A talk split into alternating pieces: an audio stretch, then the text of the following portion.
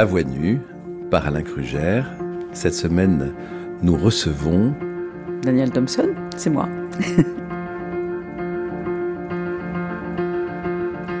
Épisode 5 De la reine Margot à la reine Bardot.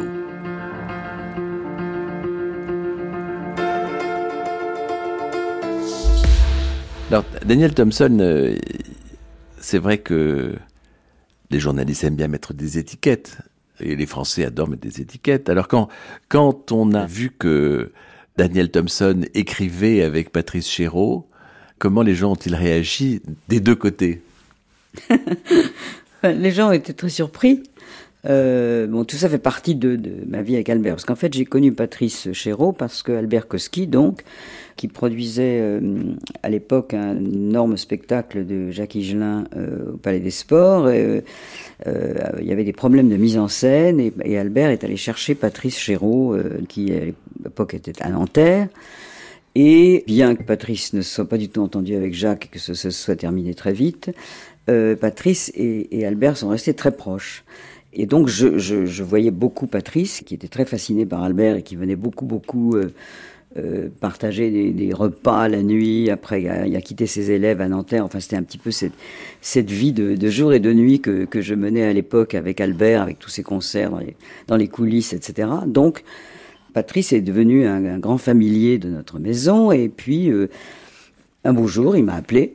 J'étais d'ailleurs très surprise parce qu'il m'a appelé un petit peu en marchant sur la pointe des pieds, en me demandant si j'avais pas une idée, parce que il avait une, un projet pour faire les Trois Mousquetaires avec les élèves de, de Nanterre, c'est-à-dire enfin un film avec les Trois Mousquetaires qui avait vraiment 20 ans, puisque c'est ça l'histoire de Dumas. Et puis, euh, il avait appris qu'un autre metteur en scène était aussi en train de, de très avancer dans ce projet, donc il était très très très désespéré, et donc j'ai pensé à la Reine Margot. Et euh, je lui en ai parlé. Et donc, euh, nous voilà partis, Albert et moi, en Avignon, où il dirigeait Hamlet.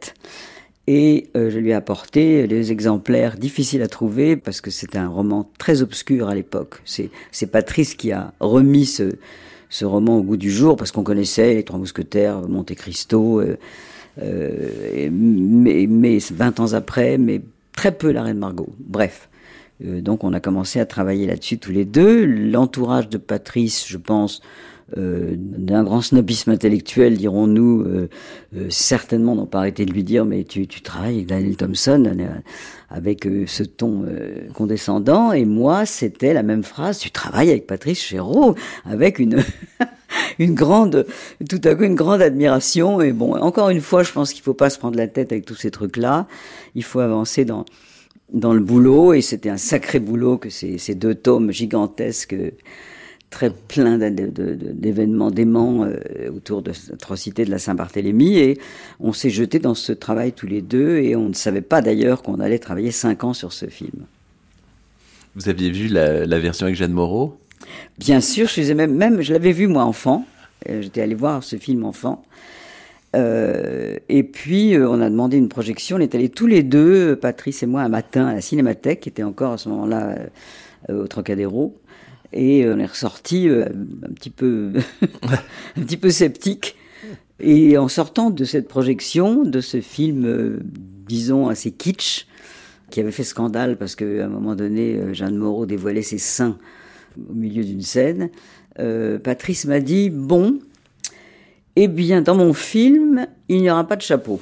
Ce qui était une, une un résumé de, de l'impression qu'on avait eue de ce film en se disant, ben voilà, on va un petit peu faire autre chose. L'aventure avec euh, Chéreau a continué puisque vous avez pris euh, Ceux qui m'aiment prendront le train. Absolument. Donc Ceux qui m'aiment prendront le train, qui est, qui est basé sur une, enfin dont le titre donc est une phrase que m'a que m'a murmuré François Reichenbach sur son lit de mort à l'hôpital américain, annonçant qu'il voulait être euh, enterré à Limoges, donc de sa famille d'origine. François Reichenbach était un personnage très important dans, dans la vie de notre famille, s'il était de, devenu très proche de mes parents à Genève, réfugié, euh, quand cette, bande de jeunes gens euh, euh, juifs réfugiés en Suisse pendant la guerre, et donc cette amitié avait duré toute la vie. Et j'avais toujours connu François que j'adorais, qui était un personnage euh, un peu oublié aujourd'hui, euh, grand, grand, grand euh, metteur en scène de documentaire. Et donc, François, grande origine, grande bourgeoisie, effectivement de Limoges, me dit je voudrais être enterré à Limoges. Et je lui dis, oh là là, non, c'est pas très rigolo, c'est loin Limoges. Et il m'a répondu, ceux qui m'aiment prendront le train. Un mois et demi plus tard, on s'est retrouvé dans ce train. Et le lendemain, je suis, je retrouvais Patrice pour travailler sur le, scénario de la Reine Margot. Et je lui ai dit, j'ai vécu une journée hier, il faut en faire un film. Et c'est comme ça qu'est né euh, le film suivant, donc euh, Ceux qui m'aiment prendront le train, qui est basé sur cette journée d'enterrement que j'ai que j'ai décortiquée, que j'ai racontée en long et large, et où j'avais pris des notes, etc. Et puis ensuite, évidemment, beaucoup beaucoup de travail sur le scénario que, que Patrice s'est approprié. Euh, euh, différemment, mais enfin, ça a été une, aventure assez, assez extraordinaire. Et alors, cette aventure va, va peut-être déclencher aussi votre désir de réalisation? Alors, ce sont deux aventures successives qui est effectivement l'écriture de, de ceux qui m'aiment, sur lesquels j'avais des, des, probablement une sorte d'instinct de possession de ce scénario que j'avais donc moi vécu, pas lui, enfin de cette vérité du scénario que j'avais et qui, je pense, euh, l'agaçait un peu. Et puis euh, il y avait une forme d'usure et donc euh, et puis j'étais pas d'accord sur certaines sur certaines par, par moments. Hein, des, choses qui me manquaient. Enfin bref, il y a eu des petits frottements et des désaccords qui ont été un petit peu difficiles à vivre. Et puis j'ai enchaîné avec Claude Pinotto, qui était aussi devenu un compagnon de, route merveilleux, un homme délicieux que j'adorais et qui était avec lequel j'avais partagé ces merveilleux succès, donc la Boom et la, la Boom 2, et l'étudiante. Euh, donc on était très très proches et on s'est embarqué dans cette écriture de La neige et le feu. Et euh, ça s'est moins bien passé que d'habitude parce qu'en fait on n'était pas d'accord non plus sur certaines sur un regard sur ce qui se passait à l'époque. Encore une fois, quelque chose que lui avait vécu et pas moi. Donc ça, ce sont des choses un peu bizarres aussi à vivre avec un co-scénariste. Et puis, euh, Albert Koski, encore une fois, euh, qui partage ma vie, euh, me poussait beaucoup à cette, à cette franchir ce pas, qui est un pas énorme, parce que on a beau dire, c'est tout à coup décidé. En plus, moi, j'avais, j'étais plus un poulet de l'année déjà à l'époque. J'étais dans la cinquantaine bien tassé. Et Albert me poussait à, oublier ma peur et me faisait comprendre que si je continuais à, écrire ces scénarios pour les uns et les autres, j'étais en train de rentrer dans une sorte de routine euh, et qu'il fallait que j'ai le courage de changer de métier. Parce que c'est ça. C'est quand même pas du tout le même métier. Euh, je n'avais absolument pas de formation technique. J'avais avalé du cinéma depuis pratiquement ma naissance, mais dans des tas de formes, sauf celle d'être sur un plateau et diriger une équipe. Et donc, j'avais purement et simplement la trouille. Et, et, euh, et puis, après ces deux expériences avec mes, deux complices, euh, avec lesquels j'avais eu tellement de joie et de succès, et qui, qui, qui avaient quand même été un petit peu déstabilisants, je me suis dit, mais finalement, si je faisais moi un film aujourd'hui, qu'est-ce que je ferais?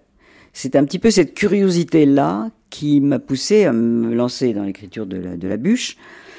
Parce que est-ce que je partirais vers quelque chose de tragique comme le travail que j'ai fait, euh, quelque chose de très intense et très très sérieux et tragique comme ce que j'avais fait avec euh, avec euh, Chéreau, ou est-ce que je partirais vers quelque chose de plus léger, ce qui était ce que j'avais fait avec beaucoup de monde, y compris mon père et, Claude Pinotto avec lequel je venais de travailler.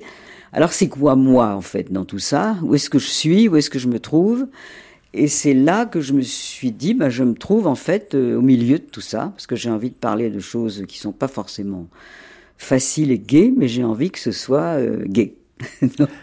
et puis alors donc, je me suis retrouvé dans le fauteuil du metteur en scène, et, puis le fauteuil en face où moi j'avais toujours été, qui était celui du co-auteur, euh, il était vide. Et donc c'est là que j'ai eu l'idée de demander à Christopher, que je savais était en train déjà de travailler sur l'écriture de plusieurs scénarios, euh, si ça le tentait de, de, de, tenter le coup avec sa mère, d'écrire ce premier film. Et donc on est parti sur, la pointe des pieds et on a commencé à, à, travailler ensemble en se disant que si au bout de 15 jours, 3 semaines, on, on n'arrivait pas vraiment à, cerner un sujet qu'on voulait, euh, ben on se dirait qu'on va se, on va se quitter. Puis en fait, on s'est plus quitté. Alors, euh, votre père aimait à dire qu'il était poli d'être gay. Là, vous dites, je vais faire un film un peu tragique, mais qui sera drôle. Euh, vous en avez parlé avec lui. Il vous a encouragé. Il m'a beaucoup encouragé, bien sûr. Bien sûr, il m'a beaucoup encouragé. Mais alors, je suis en train d'écrire cette comédie je suis sur le point de la tourner, et là, euh, mon père devient aveugle. Euh, et ça, alors vraiment, c'est l'illustration même de ce que je suis en train d'essayer de raconter. C'est-à-dire qu'on vit des choses affreuses, terribles, et puis euh, la vie continue, et puis on rit, et puis on continue à, à, construire, et on, et on, et, on, et l'humour est là, et, et, le désespoir se mélange, et donc ce film, ce premier film que je suis en train de faire, mon père ne le verra pas. C'est qui est une horreur. Et donc, euh, voilà, c'est l'atmosphère de mes films, en fait. Et Daniel Thompson, vous êtes consciente qu'à ce moment-là, vous vous replongez dans le roman familial en racontant une histoire qui est quand même très proche de, celle de votre famille? Alors, c'est proche, oui et non. C'est une, les thématiques sont proches, la, la mais en fait, euh, alors Bon, l'enfant illégitime, finalement, effectivement, je pense que je n'y pense pas à l'époque, mais finalement c'est mon père, euh, puisque c'est ce qu'il a vécu. Alors le fameux personnage du, violoniste euh, Digan, c'est mon grand-père maternel, donc le, père de ma mère, qui est joué par Claude Rich, joué par Claude Rich, qui est un musicien euh, dont sa fille, jouée par Emmanuel Béard, dit à un moment donné en fait qu'il n'était pas très doué. Bon, ce grand-père que j'ai à peine connu, puisque les circonstances ont fait que ma mère s'est fâchée avec lui, et que j'ai et qu'après la guerre, euh, ils se sont plus vus, et que je, je crois que je l'ai entrevu deux, trois fois, mais enfin, c'est quand même un personnage assez stupéfiant dont j'ai les photos, avec cette espèce de chemise en, satin russe, et son, violon et son orchestre, enfin, tout ça est très, très, très romanesque, donc c'est vrai que ce, ce euh, voilà, tout ça rentre dans, dans, dans un mélange de, famille aussi, euh, euh, avec ce, ce grand-père juif, euh, euh, ces, ces, filles qui ont des destins très différents. Ma fascination pour les fratries, je suis fille unique, je ne sais pas ce que c'est que d'avoir des, frères et sœurs, j'observe avec beaucoup, beaucoup d'attention et de fascination ces fratries qui sont des gens élevés par les mêmes personnes dans les mêmes lieux et qui partent tous dans des directions tellement différentes, ça, je trouve ça extraordinaire. Enfin, tout ça se mélange et on commence avec Chris à, rentrer dans, cette construction. Alors comment ça se passe cette écriture à, à quatre mains euh, Vous avez toujours dit que c'était intéressant d'avoir euh, euh, une complémentarité de génération. Euh, c'est très intéressant. C'est très intéressant aussi le, côté homme-femme. Donc il y a une écriture féminine. Donc il y a un point de vue. Il y a un point de vue dit forcément euh, qui est différent. Alors je ne sais pas si ça se traduit dans l'écriture parce que on se met aussi complètement à la place d'un homme euh, quand on écrit. Donc, mais il y a un point de vue qui peut être différent et puis il y a effectivement un point de vue de génération qui est qui est définitivement quelque chose de, de, de où il peut y avoir des confrontations et où on ne comprend pas ce que l'autre raconte et pourquoi il a une réaction pareille. Et ça, ça vient aussi du fait qu'on est né à 20 ans de différence et qu'on ne voit pas les choses de la même manière. Donc euh, voilà, ça a été un travail formidable et puis ça a été évidemment la création d'un duo d'auteurs qui, qui, euh, qui continue jusqu'à aujourd'hui. Daniel Thompson, on va pas euh, énumérer tous les, films de votre filmographie, mais il y a un autre film qui pour moi est très important, euh, qui est euh, Fauteuil d'orchestre. Et Fauteuil d'orchestre, c'est aussi un film extrêmement personnel. Est-ce que vous en êtes euh, consciente? Ben je sais pas. je sais pas si j'en suis consciente. Euh, c'est vrai que ça, ça mélange certainement euh, encore beaucoup de, petites étincelles euh, de ma vie personnelle. C'est vrai que par exemple le personnage de cette euh, comédienne jouée par Valérie Lemercier, ô combien merveilleuse, qui joue cette pièce de Fédo, euh, Mène te promène dans pas toute nue, c'est une pièce que ma mère a jouée, que j'ai vue quand j'étais enfant, de cette femme qui se balade en chemise de nuit. Bon, les chemises de nuit de l'époque, ce sont des grandes robes blanches et des corsets, etc., mais enfin quand même. Et donc ça m'a beaucoup amusé de reconstituer cette pièce de théâtre. Oui, je pense qu'il y a aussi quand même ce metteur en scène américain euh, qui vient faire son casting en France. Il y a la petite fille avec sa grand-mère. Il y a, le pianiste aussi, bien sûr, qui est un personnage donc euh, inspiré de, François-Marie Duchable, qui est un jeune homme que j'ai connu par ma grand-mère, enfin qui est maintenant euh, n'est plus un jeune homme, mais qui est un grand virtuose et qui et qui a vécu aussi, lui, euh, cette espèce de volonté de tout envoyer valser, euh, si j'ose dire, sans, sans, jeu de mots, mais et de vivre une vie de musicien différente de celle d'un virtuose coincé par les contrats euh, dix ans avant. Euh, donc voilà, tout ça se mélange, mais, mais, mais encore une fois, on n'en est pas tellement conscient sur le moment. Et, et même le personnage de Claude Brasseur alors le personnage de Claude Brasseur, c'est un mélange, oui, ce, collectionneur, euh, self-made man, euh, c'est un mélange de pas mal de, gens que j'ai connus, de, des gens comme, euh, comme Claude Berry par exemple, qui ont des enfances très modestes, ont tout fait par eux-mêmes et puis sont tout à coup touchés par cette grâce qui est que une œuvre d'art vous bouleverse et on décide de, de, consacrer une grande partie de sa vie à à, ça, et puis cette euh, fascination pour les artistes quand on n'est pas artiste soi-même, que, que, qui était aussi quelque chose que, que je ressentais beaucoup chez ma grand-mère.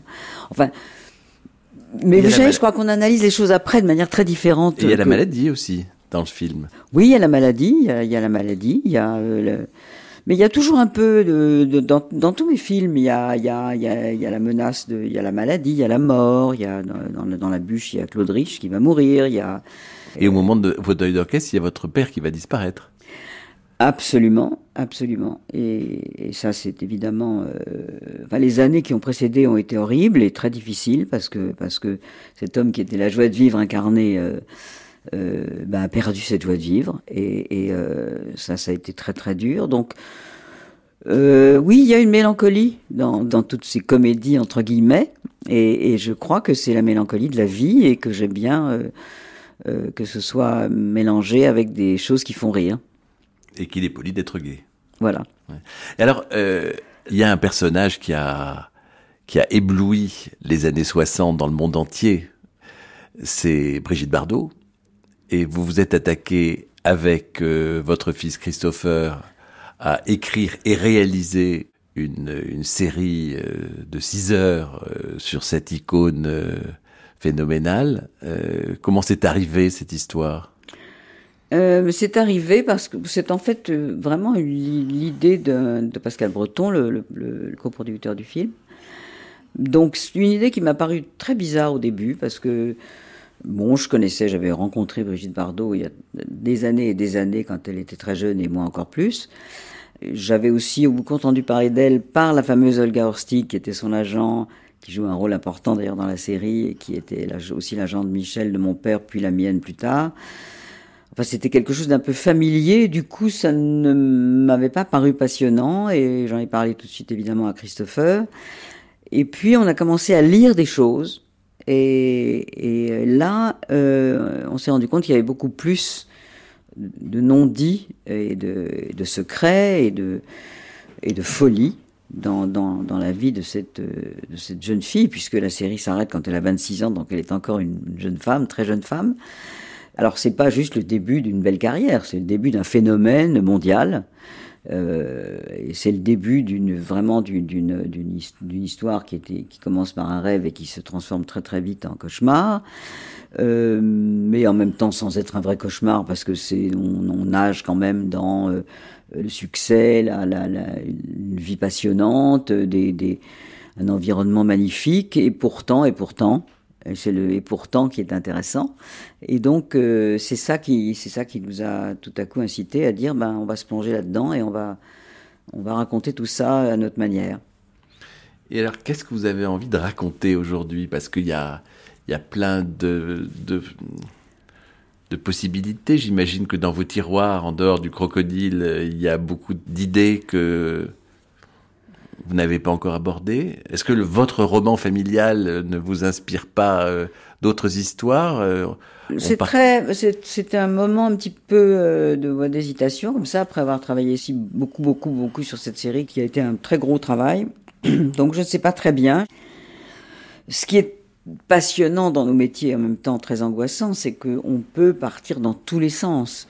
Le jour où j'ai lu dans un journal, littéralement, parce que dont mon inculture est énorme, que, que Zola, par exemple, Zola et, et, Cézanne avaient été des amis euh, à la vie, à la mort euh, depuis l'enfance et qui s'étaient fâchés, parce que c'était évidemment la fâcherie qui m'a intéressé.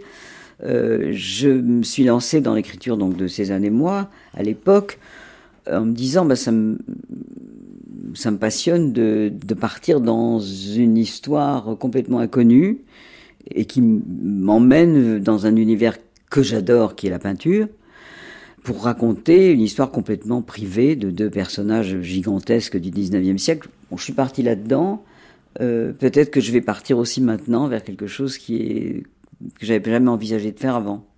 Et euh, quand, quand, vous repensez à la peinture, quand vous repensez à votre grand-mère et ses visites d'atelier chez, chez, chez Dufy, euh, chez Braque, euh, chez Barry Laurencin. Est-ce que, est-ce que ça, ça peut pas être une source d'inspiration? Si, bien sûr, mais, mais, euh, enfin, ça, c'est, vous voyez, c'est un petit peu beaucoup de. Mais tout peut être une source d'inspiration, euh, je pense. Je, crois que tout, tout, tout, est ouvert.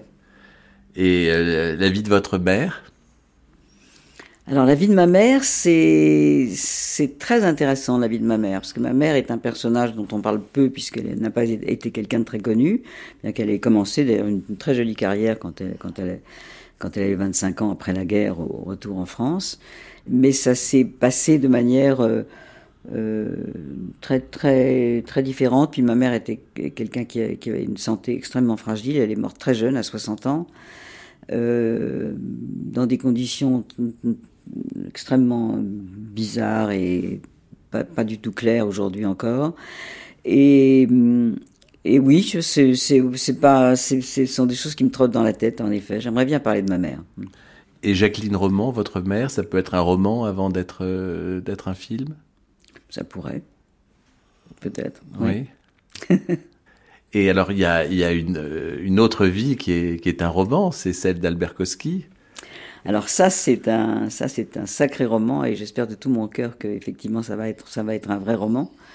Euh, c'est une, une, vie euh, passionnée, bousculée, compliquée, magnifique, flamboyante, qui n'a pas commencé sous les meilleurs auspices puisqu'il est, il est né en, en 39 en Pologne, dans une famille juive qui a été déportée en Sibérie. Donc il a passé les cinq premières années de sa vie dans, dans un camp euh, où il faisait moins 40 et où il n'y avait rien à manger. Enfin, c'était c'était pas la, solution finale, mais c'était pas franchement une, euh, solution qui menait à, une, à une, vie euh, lumineuse qu'il a quand même réussi à, avoir après. Donc il y a beaucoup de choses à raconter en effet sur la vie de cet homme et j'espère de tout mon cœur qu'il qu'il va le faire. Il y a l'amour, il y a la famille, il y a le travail, il y a l'amitié, on a l'impression que c'était un peu le, le moto, le, le moteur aussi de, euh, de votre père, et on a l'impression que c'est celui de la famille, en fin de compte, de, de votre famille. Oui, il y a, y a les enfants, il y a les enfants et les petits-enfants, d'ailleurs. Et, euh, et c'est vrai que, que c'est, c'est, très, très important. Ça fait vraiment euh, partie de, de, de, la joie de vivre, euh, d'avoir cette, cette, ce bonheur d'être euh, avec des gens qui sont des... je crois qu'on apprend certainement beaucoup de choses à ses enfants, consciemment et inconsciemment, mais je crois que ce qui est très important, c'est de leur apprendre la joie de vivre les, de leur apprendre, de leur apprendre à ouvrir les yeux. Et ça, je, je pense que c'est une... Euh, oui, je crois que j'ai réussi. Voilà. Ça, mais maintenant, le reste, je ne sais pas. et euh, oui, il y a la gourmandise aussi dans ces, dans ces sujets. Mais la gourmandise fait partie de la joie de vivre. Bien sûr, bien sûr. Euh, Daniel Thompson, est-ce que dans, dans cette descendance, en dehors de Christopher, votre fils, est-ce qu'il y a des petits-enfants qui se destinent au, au cinéma ou à l'écriture? Alors, je, je, je, ne sais pas encore très bien, mes petits-enfants sont encore euh, dans, dans, leur jeunesse, ils sont plus d'ailleurs enfants, mais ils sont déjà des, des, adultes qui, qui, prennent leur vie en main. Bon, ma, ma, ma, fille, donc, qui est psychanalyste et qui... Euh, a donc, est donc la maman de ma petite fille aînée, qui vit aux États-Unis et qui est quelqu'un qui va certainement s'orienter et s'oriente d'ailleurs vers une carrière dans l'humanitaire. Donc voilà, mon, mon petit-fils le plus jeune de mes petits-enfants, puisque j'en ai trois, euh, voudrait beaucoup faire de la mise en scène et tenter aussi un peu par la comédie. Donc il est le, seul pour l'instant à, à continuer de dans cinéma. oui, mmh. de cinéma. Et puis, euh, et puis ma petite fille, euh, ma deuxième petite fille, la fille de Christopher et Géraldine Pellas, est éditrice. Donc on est encore un petit peu, on est quand même beaucoup dans l'univers de l'écriture. Donc voilà, tout ça, c'est tout ça, c'est ce sont des constructions. Et ça, c'est ça, c'est ce que je, ce qui me rend le plus heureux, c'est que ce sont des gens euh, tous qui sont dans euh, la construction d'une vie. Dieu sait si c'est difficile, mais euh, avec toutes les difficultés, les difficultés d'aujourd'hui, avec une forme de, gourmandise dont vous parliez tout à l'heure. Daniel Thompson, alors quel, est le conseil de vie qu'on peut donner aux autres? Oh là là, ça c'est ça c'est très très c'est très très très difficile. Je pense que euh, je pense que garder le sens des proportions, c'est très important. Je pense que euh, euh, savoir faire la différence entre un drame et des ennuis. Et ne pas se laisser donc entraîné vers euh, dans, une, dans, une, spirale euh, euh, négative. voilà, parce que la vie, c'est toujours de la survie. Hein. Donc, je crois que c'est peut-être ça, parce qu'on ne, peut, on ne peut que rester assez abstrait dans un conseil. c'est pas fais ci, fais pas ça, etc. Ça, jamais je fais ça, parce que je, je, je pense que c'est.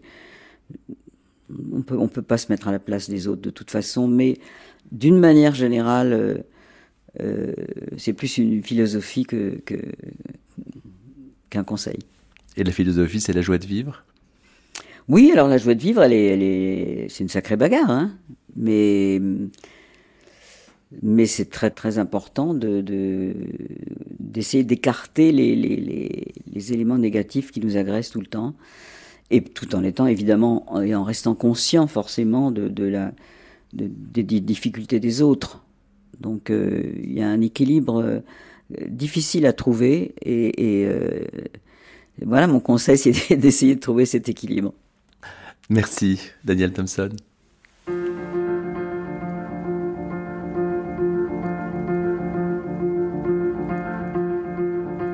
C'était À voix nue avec Daniel Thompson, réalisation Angélique Thibault, prise de son Frédéric Cairou. Chargé de programme Daphné Abgral, une série d'Alain Krugère à réécouter et podcaster sur le site de France Culture et l'application Radio France.